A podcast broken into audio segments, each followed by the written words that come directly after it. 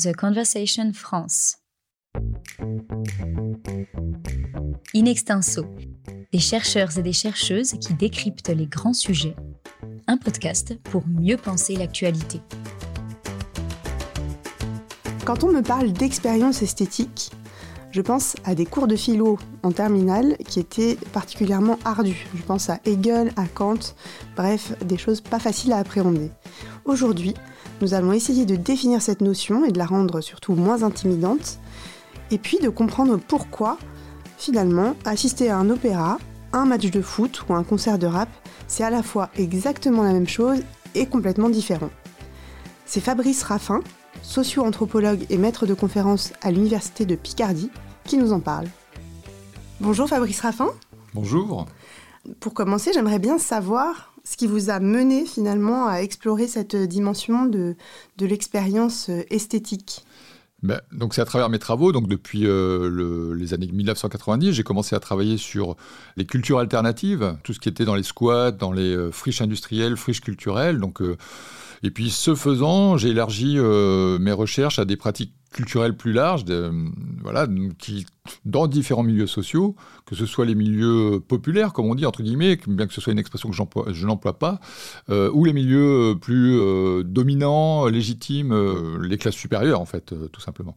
Plus je recueillais d'observations ou de, témoignages sur ces pratiques culturelles, plus je notais à quel point elles étaient similaires que ce soit l'opéra, assister à un opéra ou assister à, un concert de, rock, euh, de rap, on me renvoyait toujours les mêmes témoignages, c'est-à-dire euh, sur euh, les mêmes mots décrivaient les mêmes situations, bien que socialement elles soient très différenciées dans le discours commun, et qu'on on fasse justement des hiérarchies entre ces, différentes expériences.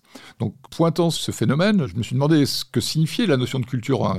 Alors, ça, peut paraître compliqué et simple à la fois, mais qu'est-ce que la culture? Au lieu de définir la culture par euh, des objets spécifiques, comme on le fait euh, habituellement, c'est-à-dire l'accès à des objets légitimes dans des musées, des, objets socialement euh, valorisés, comme dirait Bourdieu, je me suis plutôt focalisé sur l'expérience qui permet de qualifier ce qu'est la culture. Donc la culture, de ce point de vue-là, n'est pas l'accès à des objets socialement valorisés, mais c'est l'accès à une expérience, une expérience particulière qu'on appelle l'expérience esthétique. Alors justement, cette expérience esthétique, vous la divisez, si je peux dire, en deux, euh, sous deux formes différentes. Il y a l'expérience esthétique culturelle et l'expérience esthétique ordinaire. Est-ce que vous pouvez nous expliquer un petit peu ce que ça signifie? Oui, alors euh, c'est vrai que euh, l'expérience esthétique est de tous les instants de notre vie. Euh, c'est euh, Jean-Marie Schaeffer qui euh, souligne ce point, le philosophe, donc qui souligne ce point, qui fait que oui, à travers notre vie quotidienne, nous sommes confrontés à des formes, à, des, sensations, à des sons, etc., qui mobilisent les sens et qui nous engagent dans une expérience esthétique. Alors l'expérience esthétique culturelle, elle, relève de la mobilisation de, de mêmes schémas cognitifs. Néanmoins, elle va plus loin. Hein. Ce serait une, question de nuance, dans le sens où l'expérience esthétique culturelle serait quelque chose de plus accompli, et surtout euh, qui serait euh, construite de manière euh, intentionnelle. L'expérience esthétique ordinaire, on la vit sans s'en rendre compte, alors que l'expérience esthétique culturelle, on va s'engager dans des situations qu'on va appeler des expériences esthétiques, ou des pratiques culturelles, ou une exposition, ou un concert, qui est organisé pour que nous focalisions notre attention sur nos sentiments, sur nos émotions, et que nous en fassions finalement le centre d'une activité qu'on appelle la pratique culturelle. Vous écoutez In Extenso, le podcast qui donne la parole à la recherche. Alors l'expérience euh, esthétique, culturelle, pour moi, elle est très associée à la, philosophie, à Hegel, à Kant. Vous, finalement, vous la transposez et vous l'amenez dans le monde de la sociologie. Alors comment, comment ça se produit, cette chose-là? Alors oui, c'est vrai que moi, mes réflexions sont toujours ancrées euh, dans des situations, euh, sont fondées sur des observations, et que, analysant les pratiques culturelles, l'action collective qui conduit qu'on appelle des pratiques culturelles, qui conduit à un moment qu'on appelle le monstration, le concert, euh, l'exposition. Je me suis intéressé sur ce qui se passait socialement euh, à deux niveaux. Premièrement, euh, le type de relation qu'on entretient les uns avec les autres, qui est très différent de la vie quotidienne, justement. ensuite les usages sociaux qu'on peut faire de ce moment.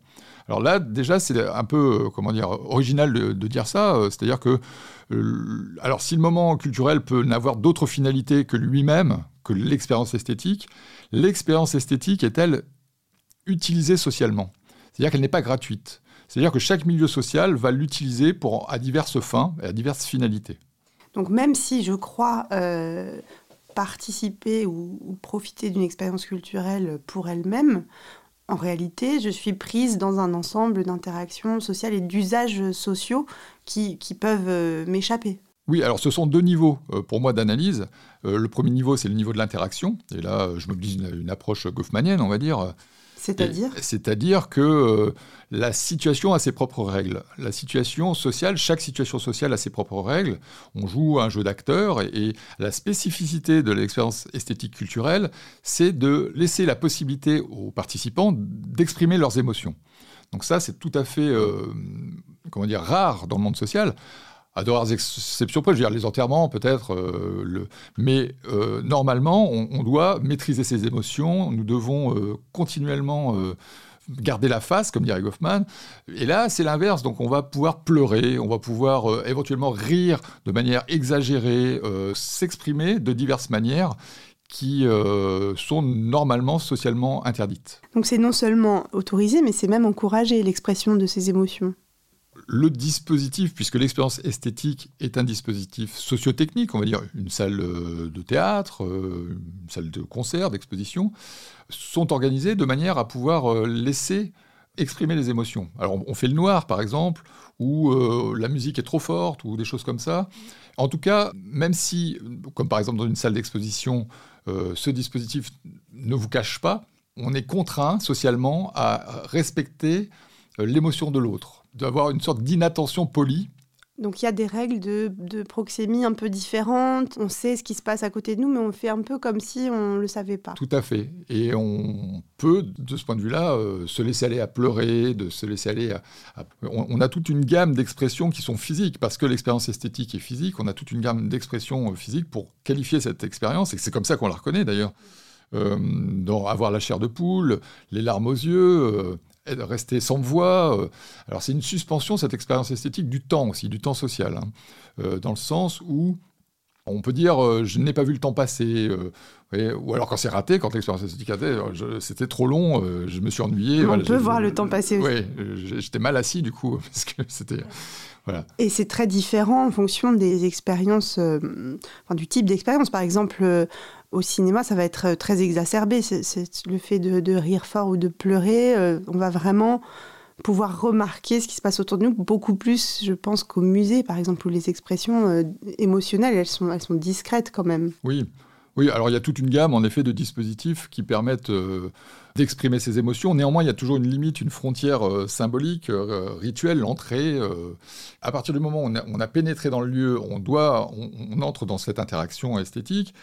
Mais à partir du moment où on en sort, par contre, il faut arrêter. Euh, il faut arrêter de, s'exprimer, euh, de se laisser aller, d'exprimer ses émotions. The Conversation France. Ce qui est intéressant aussi, c'est que en fait, c'est une expérience individuelle, mais pas que.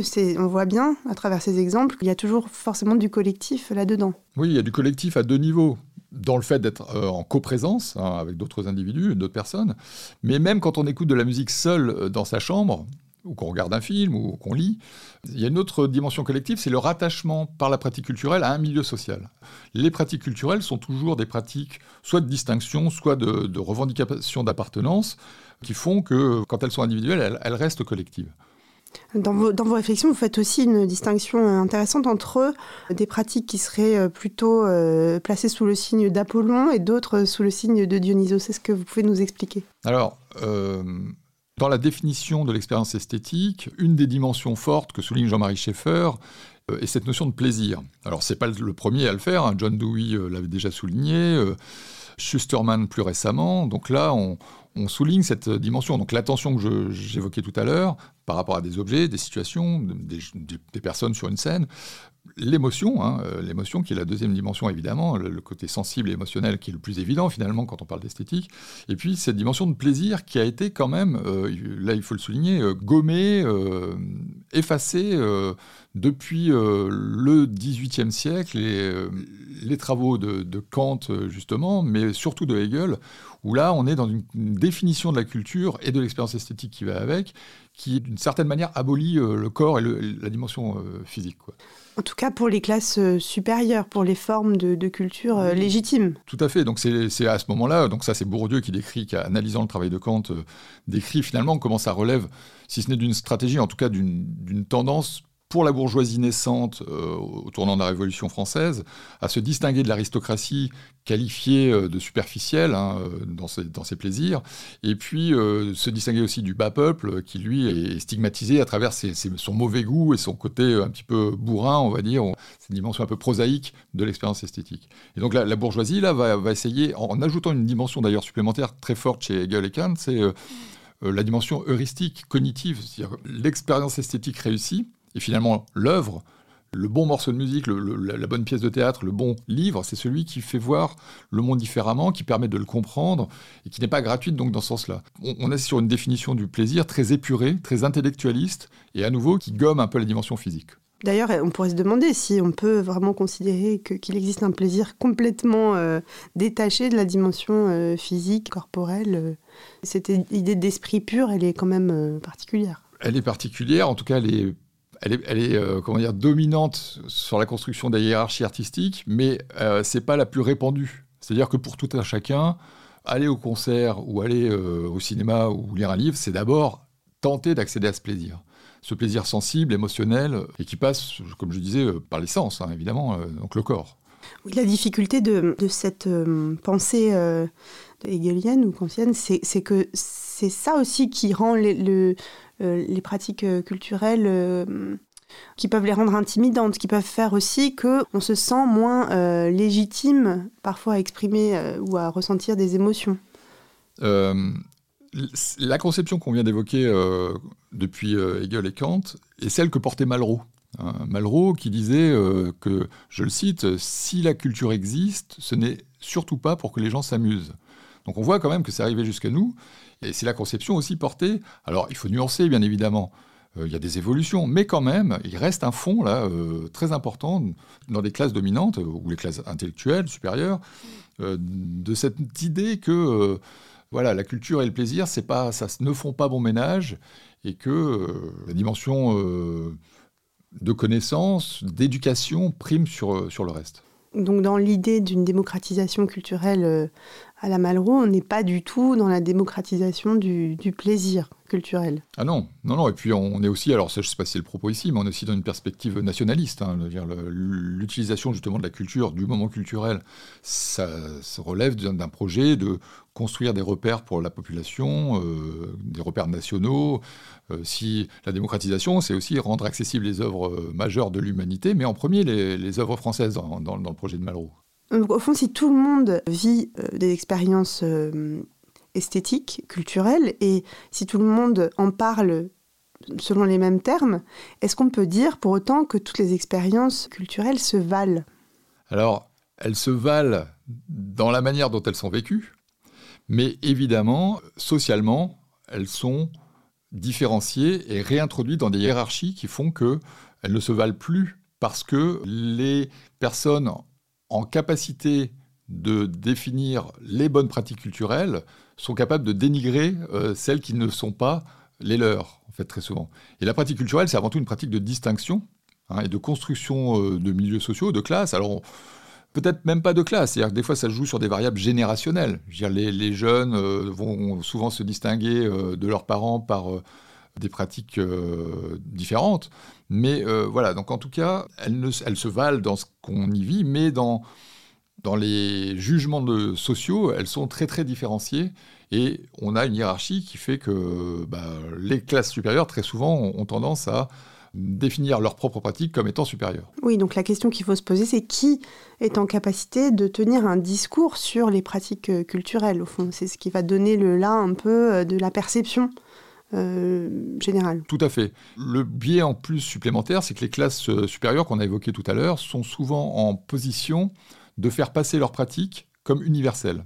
Hein, ça, c'est un autre point. C'est-à-dire que leur bon goût, les grandes œuvres majeures de l'humanité sont celles qu'ils définissent eux-mêmes comme les grandes œuvres de l'humanité, quitte à même nier la capacité artistique d'autres euh, pratiques. Ils le font euh, par rapport à leur, leur propre valeur, c'est-à-dire que cet usage social de la culture, il est fondé sur des valeurs. Hein. La complexité, l'heuristique, la dimension heuristique, enfin la capacité à dire le monde, des choses comme ça. Toutes les pratiques culturelles ne se valent pas dans le sens où elles n'ont pas la même finalité. Moi, ma pratique culturelle, je l'apprécie et je lui donne comme finalité le loisir, l'animation, la fête c'est différent de dire euh, que moi, ma pratique culturelle, je veux qu'elle soit euh, surtout orientée vers la compréhension du monde, l'éducation et, ou la religiosité, parce que très souvent, très longtemps, la culture, les pratiques culturelles ont été tournées vers le religieux. C'était un usage social des, expériences esthétiques à des fins religieuses, ou à des fins politiques. Il y a toute une, toute une gamme de finalités euh, multiples, variées, infinies, que les humains ne cessent de mobiliser autour de cette expérience esthétique pour l'utiliser à des fins sociales, politiques, économiques, etc. Merci Fabrice de nous avoir aidé à, réfléchir euh, au sens de nos pratiques culturelles. C'était avec plaisir. In Extenso est un podcast de The Conversation. Chaque vendredi, la rédaction donne la parole à la recherche pour mieux comprendre l'actualité. Retrouvez l'ensemble des épisodes d'In Extenso et nos autres séries directement sur theconversation.com dans la rubrique podcast.